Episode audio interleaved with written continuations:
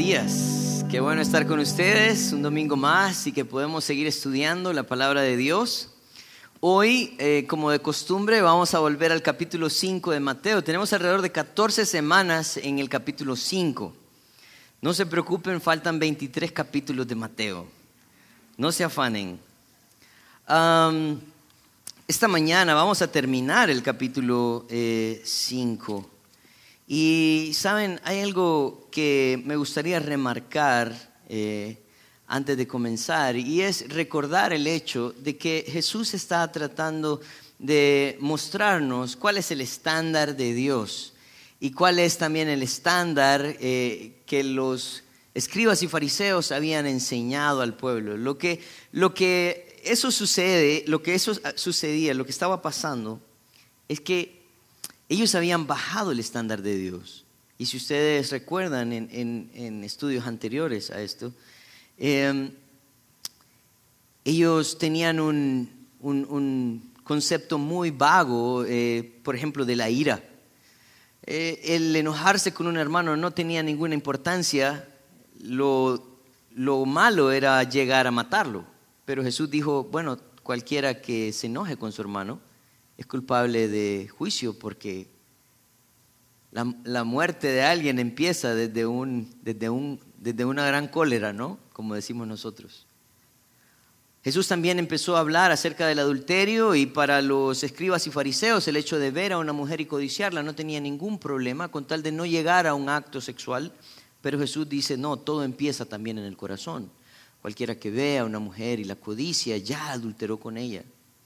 Jesús empezó a hablar acerca del divorcio también cuando ellos hacían uso de ciertos tecnicismos legales eh, para decir simplemente estoy cumpliendo el hecho de entregar un documento y de esa manera me liberto también del matrimonio.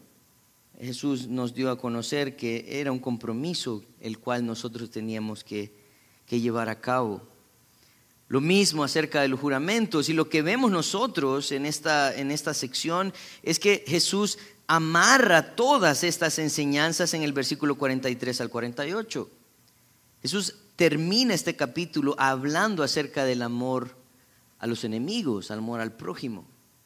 Y es que si nosotros analizamos y meditamos un poco la enseñanza de Jesús, todo se centra en el amor.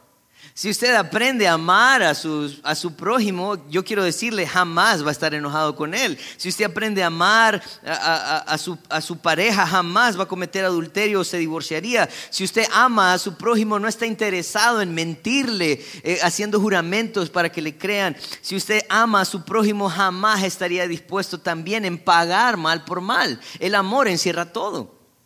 El amor encierra todo. Pero lo que nosotros en realidad carecemos es el entendimiento del amor. Nosotros tenemos un concepto erróneo en cuanto al amor. Tenemos una idea prefabricada por las eh, por Hollywood, ¿verdad?, de lo que es el amor. Jesús va a empezar entonces esta, esta mañana a mostrarnos cómo se encierra todo el cumplimiento de la ley en el amor. Saben, lo que nosotros, otra cosa que nosotros podemos aprender de esta enseñanza, y quiero, quiero que lo pensemos desde ahora, es que cuando nosotros nos aferramos a un sistema religioso, piénsenlo, cuando nosotros nos aferramos a un sistema religioso y no a la palabra de Dios, entonces nosotros justificamos nuestro pecado. Esto es lo que estaban haciendo estos hombres. Ellos estaban tratando de justificar su pecado, tratando de dar una interpretación aparte de la escritura. Jesús está en contra de la religión, quiero decirles. La religión siempre ha sido el medio utilizado en la sociedad para buscar de Dios, pero jamás la religión ha sido el fin. Dios nos está mostrando esta mañana que en realidad la religión corrompe, pero la palabra de Dios purifica y vivifica al hombre. Tenemos que centrarnos entonces en el mandato de Dios hacia nosotros. Así que esta mañana voy a pedirles que inclinen su rostro y vamos a orar. Y yo no sé cómo vienes con, en, en cuanto al amor a tus enemigos, pero de pronto dices esta mañana, yo no tengo enemigos. Bueno, vamos a ver eso esta mañana. ¿Verdad? Y, de pronto te vas a dar cuenta que tienes una lista de enemigos, ¿verdad? Pero mi intención no es destruir tu corazón, sino edificarte con la palabra de Dios y que sea Él también obrando en cada uno de nosotros para ah, que podamos vivir conforme a nuestro Padre. Oremos. Señor, queremos agradecerte esta mañana por tu fidelidad para con nosotros, por tu compasión, tu misericordia. Gracias, Señor, porque no nos pagas como nosotros merecemos sino, Padre, que eh, muestras un amor, ah, un amor que este mundo no da, un amor que este mundo no conoce porque no te conocen a ti. Ayúdanos, Señor, a conocerte más y a vivir conforme a lo que tú también nos has enseñado. Ayúdanos esta mañana a meditar en el pasaje, a meditar en esta enseñanza y a meditar en nuestras propias vidas. Queremos salir de aquí diferentes, confrontados. Queremos salir de aquí, Señor, reconociendo nuestra necesidad y nuestra pobreza, Señor. Esa dependencia que necesitamos practicar de ti. En tu nombre santo oramos. Amén. Vamos a ir entonces a Mateo capítulo 5 y vamos a estar en el versículo 43. Y, y miren, algo importante, eh, que nos vamos a tomar este tiempo para, para explicar el versículo 43. El versículo 43 dice así, oíste que fue dicho, amarás a tu prójimo y aborrecerás a tu enemigo. Jesús nuevamente está haciendo alusión a lo que ellos han oído. Y este mandato que Jesús está eh, compartiendo de lo que ellos han oído, tiene, tiene dos problemas importantes. El primer problema se encuentra en la omisión de la ley y el segundo problema se encuentra en la añadidura de la ley. En primer lugar, vamos a, pensar entonces en la omisión de la ley. Dice, amarás a tu prójimo y aborrecerás a tu enemigo. Este mandato es tomado de Levítico capítulo 19, versículo 18. Pero el mandato dice así originalmente, dice, no te vengarás ni guardarás rencor a los hijos de tu pueblo, sino amarás a tu prójimo como a ti mismo, yo Jehová. Entonces ellos lo que estaban haciendo es que habían cambiado, parece, el significado de la palabra prójimo. Y prójimo se había convertido en algo nacional, por así decirlo, hondureño, ¿verdad? Amarás a los hondureños y aborrecerás a tus enemigos. La depravación de la ley se encuentra entonces cuando ellos omiten la segunda parte del mandato, que es amar a tu prójimo como a ti mismo.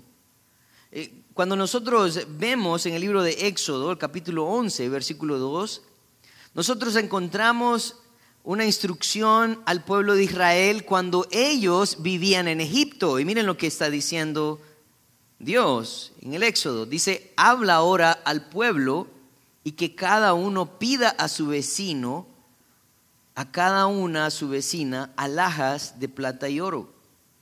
Yo quiero preguntarte, si el pueblo de Israel estaba en la esclavitud de Egipto y ellos eh, recibían este mandato que necesitaban hablar con su vecino, ¿quién crees que era su vecino? El egipcio. El egipcio era su vecino. Y quiero decirte algo, algo peculiar en este versículo. La misma palabra utilizada en el hebreo para decir prójimo en, en Levítico es la misma palabra usada en Éxodo para decir vecino. O sea que prójimo también significa vecino. Recuerden que nosotros lo que obtenemos de la Biblia es una transliteración, es una traducción. Y ellos traducen esta palabra vecino como prójimo ¿verdad? Pero no solamente eso, miren lo que dice nuevamente Levítico 19, ahora versículos 33 y 34. Dice, cuando el extranjero morare con vosotros en vuestra tierra, no lo oprimiréis.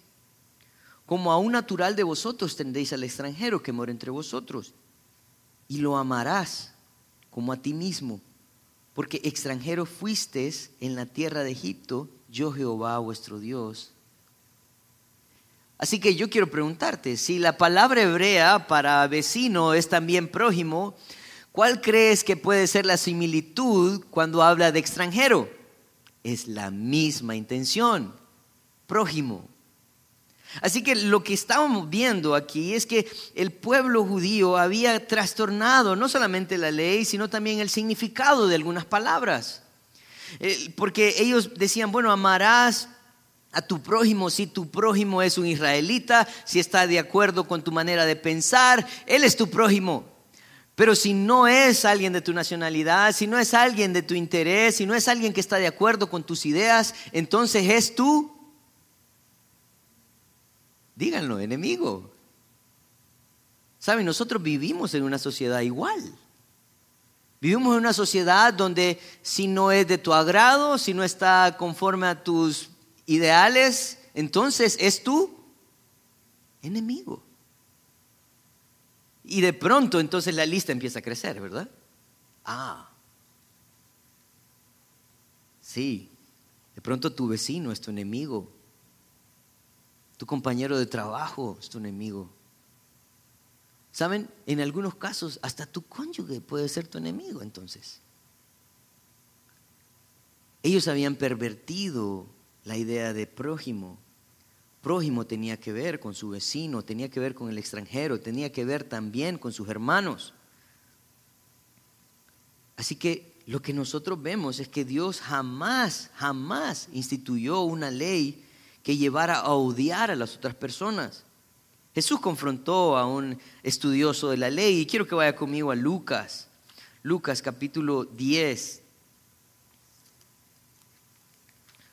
Lucas capítulo 10. Y en el versículo 25 nosotros encontramos una historia que usted y yo sin duda hemos escuchado, hemos leído, se nos ha enseñado, y es la historia del buen samaritano.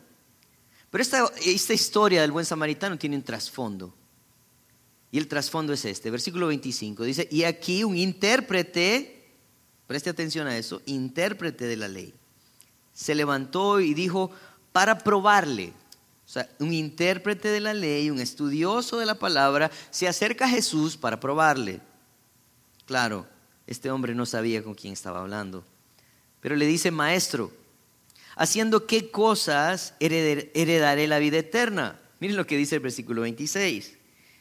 Y él le dijo, ¿qué está escrito en la ley? ¿Cómo lees? Lo interesante de esto es que Jesús no conoce a este hombre, ¿no? Claro que sabía quién era. Y cuando él viene con esta pregunta, entonces la respuesta de Jesús es otra pregunta. Y le dice, hmm, ok, ¿qué está escrito en la ley? ¿Cómo lees? Quiere decir que Jesús estaba totalmente consciente que este hombre conocía la ley y no solamente eso, que la leía también. Y el hombre entonces responde, mire, aquel respondiendo dijo, amarás al Señor, tu Dios, con todo tu corazón y con toda tu alma y con todas tus fuerzas y con toda tu mente. Y miren, y a tu prójimo como a ti mismo. Y Jesús le dice, versículo 28, bien has respondido, haz esto y vivirás. O sea que él no era ignorante de la ley, él conocía lo que en realidad había sido enseñado, pero quería probar a Jesús. Miren lo que dice el versículo 29. Pero él queriendo justificarse a sí mismo, dijo a Jesús, ¿quién es mi prójimo?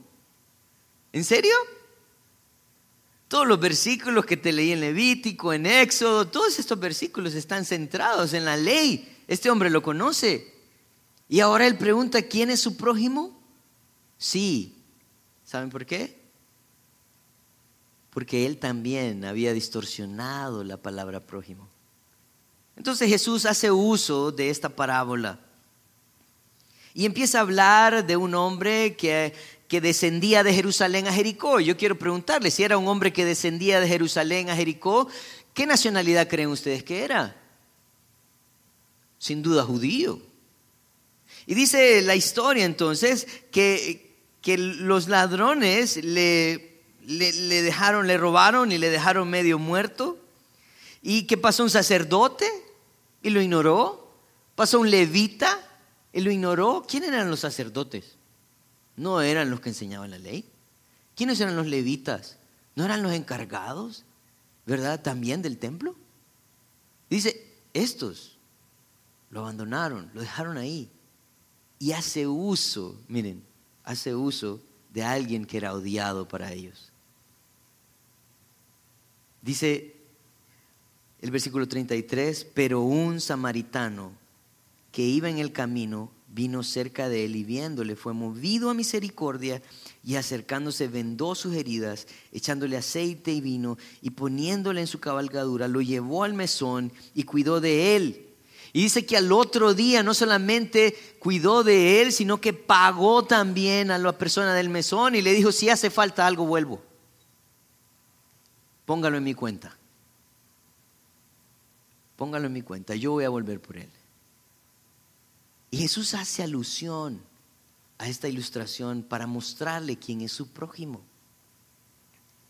El versículo 36, miren lo que dice. Dice, esta es la pregunta de Jesús a este estudioso de la ley. Y dice, ¿quién pues de estos te parece que fue el prójimo del que cayó en manos de los ladrones? Jesús se toma el tiempo y la misericordia y el amor para hablar a este hombre estudioso de la ley que leía sin duda todos los días, le dice, ¿quién crees que fue? Y miren, y parece, pareciera como que este hombre no pudo mencionar la palabra samaritano, no le salía, ¿no? Porque era alguien odiado. ¿Quién fue? Y yo me lo puedo imaginar. ¿Quién? Y miren la respuesta de él, dice, el que usó de misericordia con él. No dijo samaritano, sino que dijo el que usó de misericordia con él. Entonces Jesús le dijo, ve, haz tú lo mismo. Ve y haz como el samaritano. Y es que ustedes saben que había una disputa entre samaritanos y judíos. Juan 4, Jesús cuando pasa por Samaria, eh, se acerca a un pozo donde llega la samaritana y Jesús le dice, dame de beber. Y, la samaritana le dice, ¿cómo tú siendo judío me pides agua?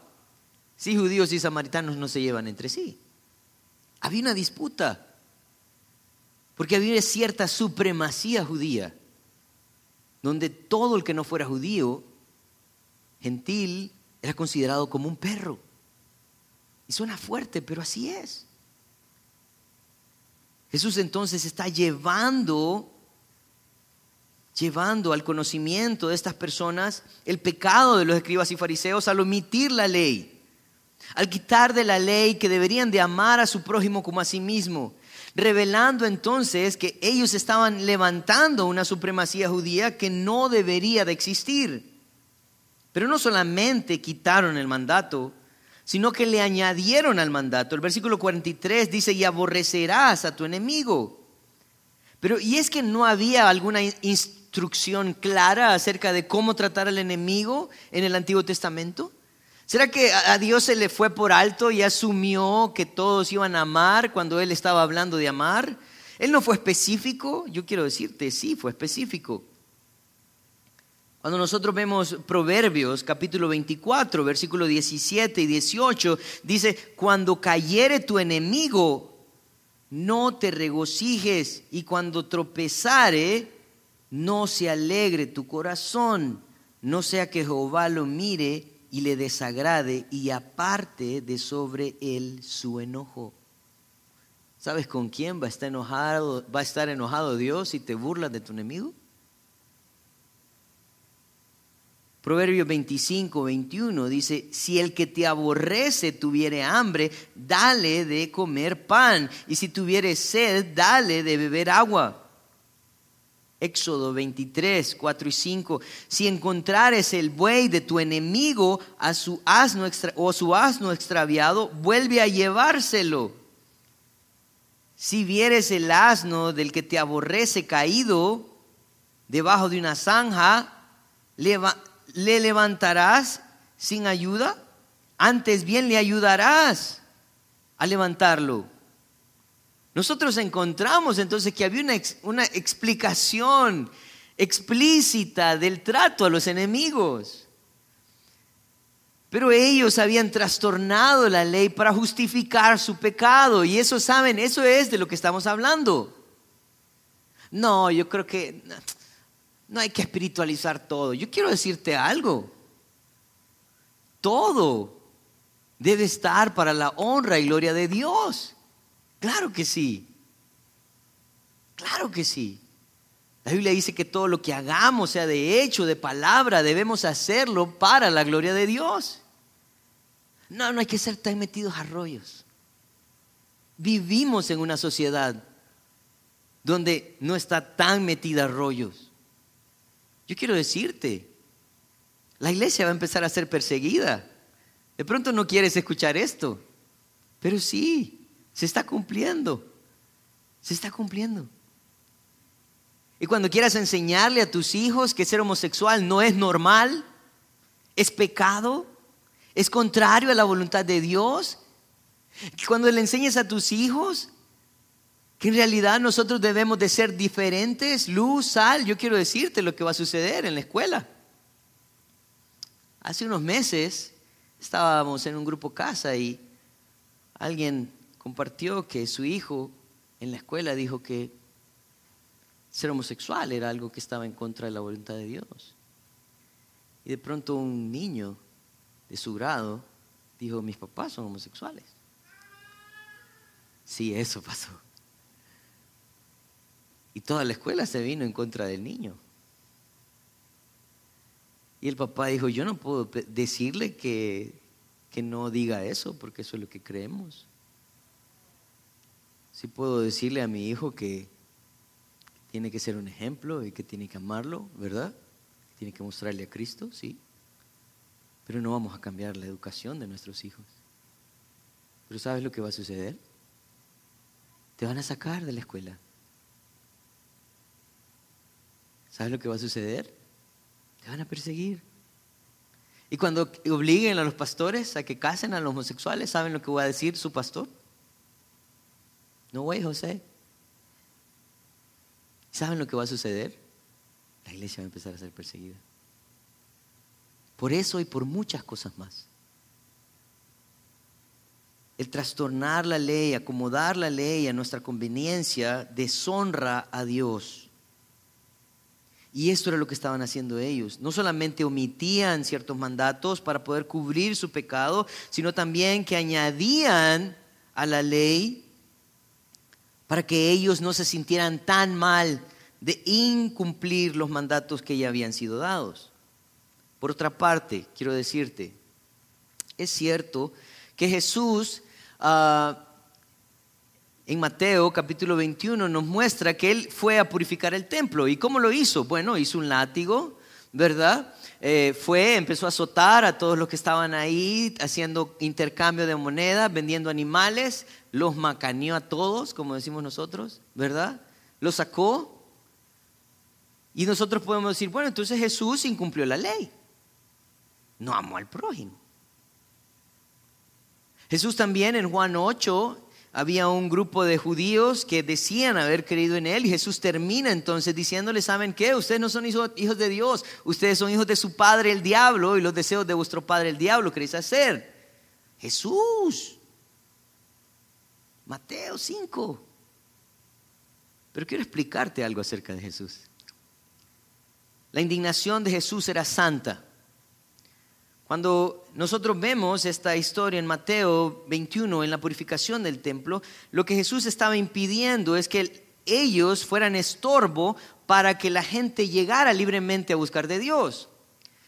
Para explicarte un poco más, cuando habla de las mesas de los cambistas, el templo tenía una moneda, una moneda con la que únicamente con esa moneda podías comprar los animales para el sacrificio.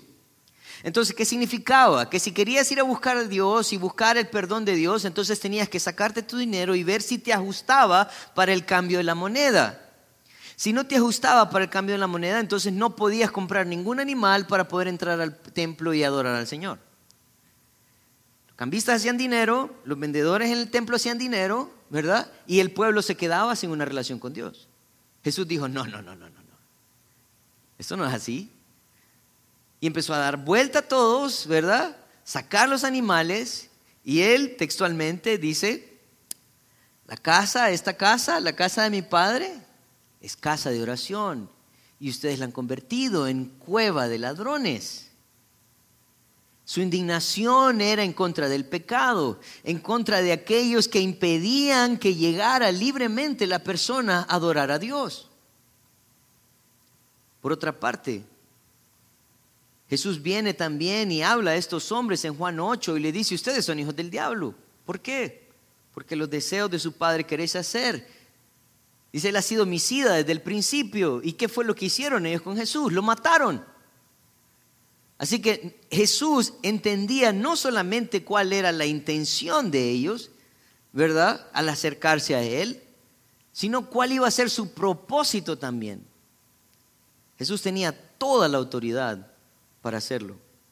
¿Por qué? Porque Él es Dios, Él conoce las intenciones del corazón.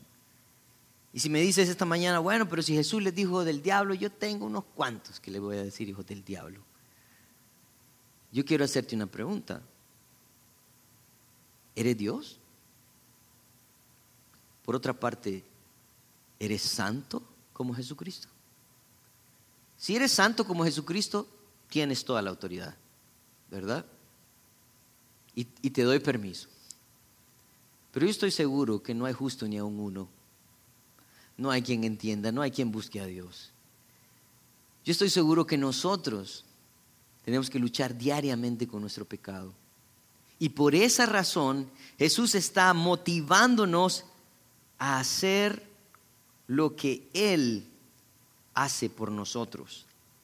Versículo 44 al 47, entonces Jesús empieza a mostrar la, la, verdadera enseñanza. Dice, pero yo os digo, amad a vuestros enemigos, bendecid a los que os maldicen, haced bien a los que os aborrecen y orad por los que os ultrajan y persiguen para que seáis hijos de vuestro Padre que está en los cielos, que hace salir el sol sobre malos y buenos, y que hace llover sobre justos e injustos, porque si amáis a los que os aman, ¿qué recompensa tendréis? ¿No hacen también lo mismo los publicanos? Y si saludáis a vuestros hermanos solamente, ¿qué hacéis de más? ¿No hacen también así los gentiles? Jesús entonces, en estos versículos 44 al 47, hace uso de algunas declaraciones que reflejan el carácter de Dios. Miren, esto es importante. Nosotros encontramos un par de declaraciones importantes aquí. Por ejemplo, versículo 44 dice, amad a vuestros enemigos, bendecid a los que os maldicen, haced bien a los que os aborrecen y orad por los que os ultrajan y persiguen. Cuando nosotros estudiamos el original, nosotros encontramos que hay dos imperativos importantes en este versículo. El primero es amad y el segundo es orad. ¿Qué está diciendo? Que todo el que aprende a amar como Dios amado, estaría dispuesto a orar por aquellos que no le retribuyen bien. Yo quiero hacerte una pregunta. ¿Cuál fue la actitud de Jesús cuando Él estaba crucificado en la cruz? ¿Qué, ¿Cuáles fueron las palabras de Él, sus últimas palabras? Les dijo, Padre, perdónalos, porque no saben lo que hacen. ¿Cuáles fueron eh, las actitudes de aquel discípulo que estaba siendo apedreado en hechos? Padre, perdónalos. ¿Sabes? Algo importante entonces, la primera parte importante de estos versículos es que el versículo 44 está reflejando el carácter de Dios. Juan 1.3, primera de Juan, perdón, 3.18, dice, hijitos míos, no amemos de palabra ni de lengua, sino de hecho y en verdad. Él está diciendo, el, amor no es algo que, que solamente dices, hay que decirlo. Pero no solamente se queda en palabras. El amor se refleja también en acciones. Y eso es lo que hizo Jesucristo por nosotros. Juan 3:16 dice que de tal manera amó Dios al mundo. ¿Saben por qué usa el de tal manera? Porque no hay manera de describir el amor de Dios. Así que él hace uso de esta frase para decir, ¿saben? De tal manera amó Dios al mundo que ha dado a su Hijo unigénito, para que todo aquel que en él cree no se pierda, mas tenga vida eterna. ¿Sabe lo que está diciendo? Que la acción fue de Dios. La acción de entregar a su Hijo fue de Dios, no fue nuestra. Cuando nosotros leemos los versículos en 1 Corintios 13, describe el amor de Dios. Y dice que el amor es sufrido, el amor no se envanece, no busca lo suyo, no se irrita, no guarda rencor, no se goza de la injusticia. ¿Saben quién tuvo ese amor? Dios. La palabra para describir amor en la Biblia, el amor de Dios es la palabra ágape. Este amor es el amor que Dios nos ha dado. Es un amor que no espera retribución. Es un amor que se da buscando el bienestar de otras personas, pero no el bienestar personal. Así que nosotros podemos amar porque tenemos el amor de Dios. Romanos 12, 17 dice, no paguéis a nadie mal por mal, procurad lo bueno delante de todos los hombres. Versículo 20, siempre Romanos 12. Así que si tu enemigo tuviere hambre, dale de comer, y si tuviere sed, dale de beber, pues haciendo esto, ascuas de fuego amontonarás sobre su cabeza. Versículo 21, siempre Romanos 12. No seas vencido de lo malo, sino vence con el bien el mal. Eh, no hay manera de poder hacer eso en nuestras fuerzas honestamente, no hay manera, no hay forma. Yo quiero decirte, si no has entendido, si no has entendido lo que Cristo ha hecho por ti, no vas a entender tampoco este mensaje. Pero si quieres hacerlo, al final de la reunión puedes buscarme, yo te voy a explicar. Romanos 5:5 dice, y la esperanza no avergüenza porque el amor de Dios ha sido derramado en nuestros corazones por el Espíritu Santo que nos fue dado. Así que una manifestación clara de la obra del Espíritu Santo es que amas. Hay personas que me dicen, Daniel, pero nosotros por qué no hacemos eso de que le ponen la mano y quedan como camarones saltando? ¿Sabes por qué no? Porque la manera de ver al Espíritu Santo obrar en la vida de las personas es a través de la, de la manera en que aman.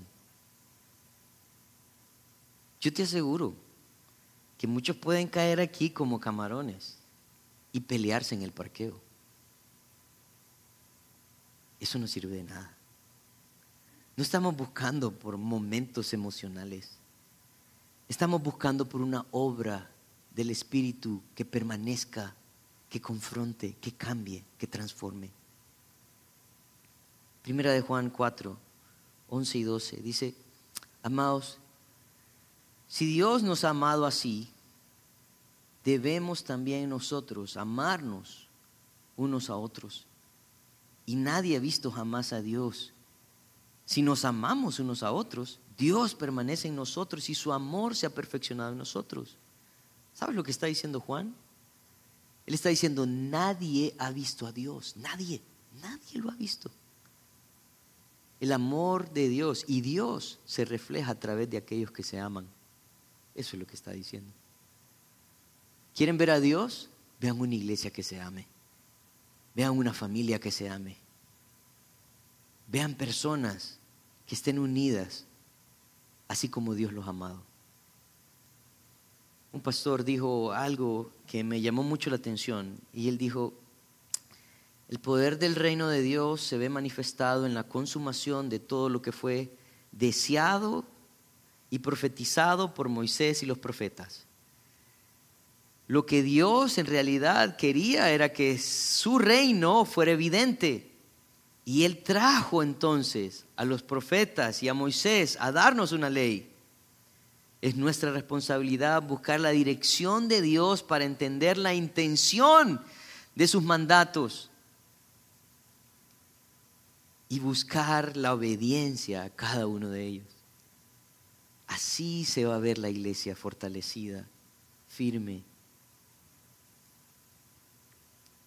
La otra parte importante, no solamente Él quiere mostrar quién Él es, sino también quiere que sus hijos muestren un carácter distinto. Versículo 45. Para que seáis hijos de vuestro Padre que está en los cielos, que hace salir sol, su sol sobre malos y buenos, y hace llover sobre justos e injustos. Porque si amáis a los que os aman, ¿qué recompensa tendréis? ¿No hacen también lo mismo los publicanos? Y si saludáis a vuestros hermanos solamente, ¿qué hacéis de más? ¿No hacen también así los gentiles? El carácter de los hijos de Dios debe ser entonces coherente con quien es su Padre. Lo que está diciendo es, ¿saben lo que hace Dios? Dios deja salir su sol, es suyo, es suyo. Y Él lo deja salir a buenos y malos. ¿Saben qué hace con su lluvia? La deja caer sobre justos e injustos. El carácter entonces de sus hijos debe ser acorde a su padre.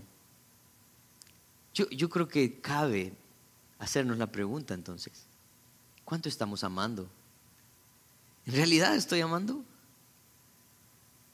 Primera de Juan 4:16 dice, y nosotros hemos conocido y creído en el amor que Dios tiene para con nosotros. Dios es amor y el que permanece en amor, permanece en Dios y Dios en él. Versículo 20 de Primera de Juan 4 dice, si alguno dice yo amo a Dios y aborrece a su hermano es mentiroso. Pues el que no ama a su hermano a quien ha visto, ¿cómo puede amar a Dios a quien no ha visto? Juan 13, 35 dice, en esto conocerán todos que sois mis discípulos, si tuvieres amor los unos con los otros. Así que el carácter de un hijo debe reflejar a su padre. La enseñanza de Jesús se centra entonces en el cumplimiento correcto de la ley con el deseo, con el deseo de que el estándar de Dios se mantenga. Miren lo que dice el versículo 48 y con esto termino. Sed pues vosotros perfectos como vuestro Padre que está en los cielos es perfecto. Y ustedes pueden decir esta mañana, Daniel, pero esa palabra perfección es muy alta, muy grande. ¿Es posible eso? No hay ni aún uno perfecto. Acabamos de decir eso. Fíjense que hay algo bien importante en esto. ¿Por qué? Porque el estándar dice, sed vosotros perfectos como vuestro Padre. Él pone un paralelo y él dice, esta es la meta de ustedes, su Padre. Su Padre. La palabra perfección también es traducida en otros versículos como madurez. También es conocida en otros versículos o en, otras traducciones como completo, alguien que no le hace falta nada. Primera de Corintios 2.6 dice, sin embargo, hablamos sabiduría entre los que han alcanzado madurez y sabiduría. No es de, no de este siglo, ni de los príncipes de este siglo que perecen. Efesios 4:13 dice, hasta que todos lleguen a la unidad de la fe y del conocimiento del Hijo de Dios, un varón perfecto, hablando de crecimiento, hablando de estatura, a la medida, dice, de la estatura de la plenitud de Cristo. Quiere decir entonces que aquellos que están buscando la perfección son aquellos que están sometiendo sus deseos, su carne a la voluntad de Dios. ¿Quieres saber si estás creciendo? Bueno, haz un pequeño examen. ¿Cómo le respondes a esa persona que de pronto te saca de quicio? ¿Saben qué bien interesante?